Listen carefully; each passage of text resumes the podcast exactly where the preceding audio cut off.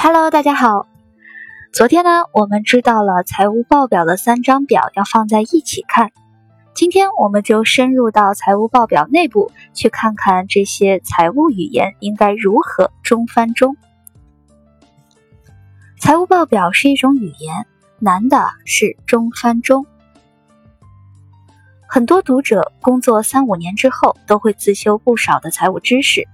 但是学了几年还是一头雾水，或者觉得太难，于是就敬而远之。其实，大家的常识已经完全足以理解复杂的财务报表了，只是自学的过程中，一次要了解那么多不熟悉的科目，才会被搞糊涂了。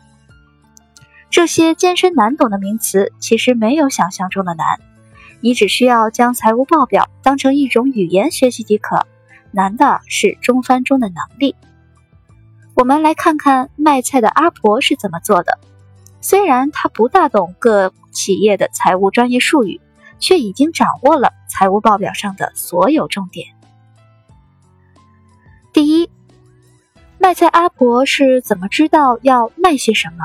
她怎么知道要卖水果或者卖水产品比较好赚呢？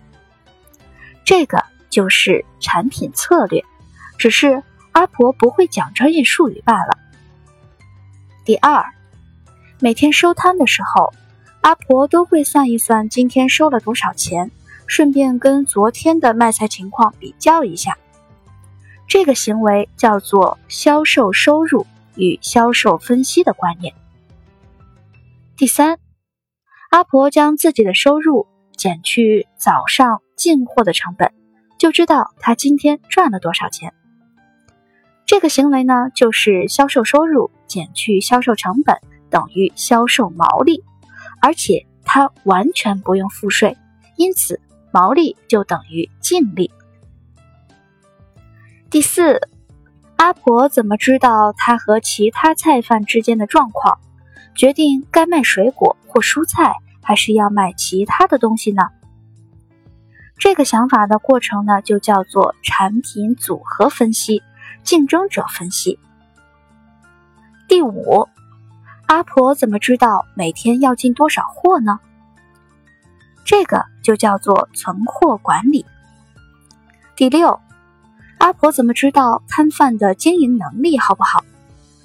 这个在企业中呢，就叫做周转率的观念，例如应收账款周转率、存货周转率、总资产周转率。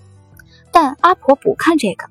他不懂这些艰深难懂的专业名词，阿婆只看空箱率。例如，每天进五箱苹果，收摊的时候有五个空箱；每天进五箱香蕉，收摊的时候只有一个空箱。他立刻就知道苹果的销量最好，而空箱率就是存货周转率的概念了。第七。阿婆该进一个一百元的苹果来卖，还是进一个十元的苹果来卖呢？这个就叫做平均售价或者销售分析。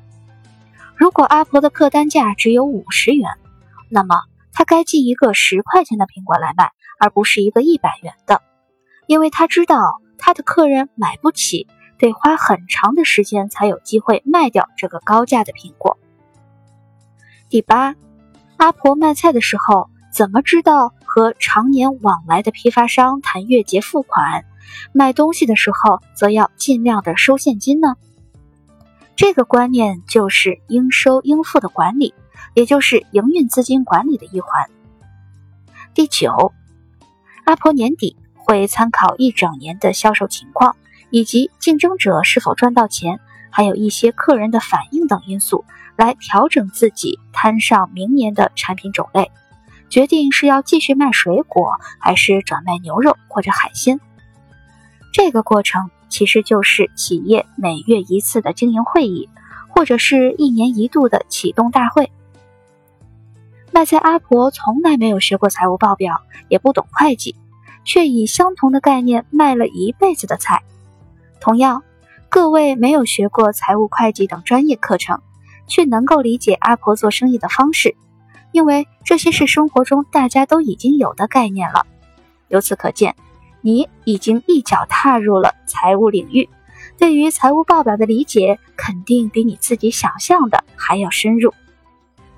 所以，这些艰难的财务名词没有想象中的难，只需要将财务报表当成一种语言学习即可。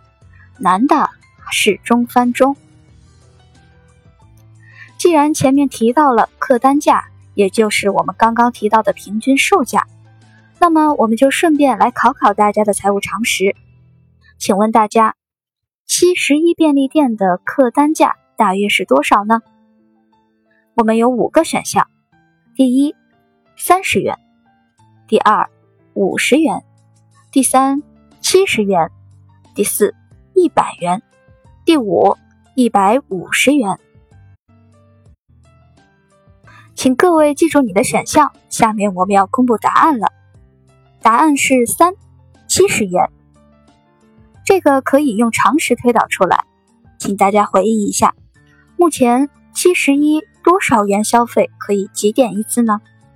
答案是七十七元。这个背后的含义便是七十一的客单价在七十元上下，为了鼓励大家消费，才提出七十七元消费几点送好礼的活动。希望借此来刺激买家，顺便呢将客户的消费单价往上提。所以生活中到处都有商业的数字密码，能否破解它们，就要看你能否打通你的财务知识的任督二脉了。好了，今天的内容就到这里了，大家学到了吗？我们明天再见。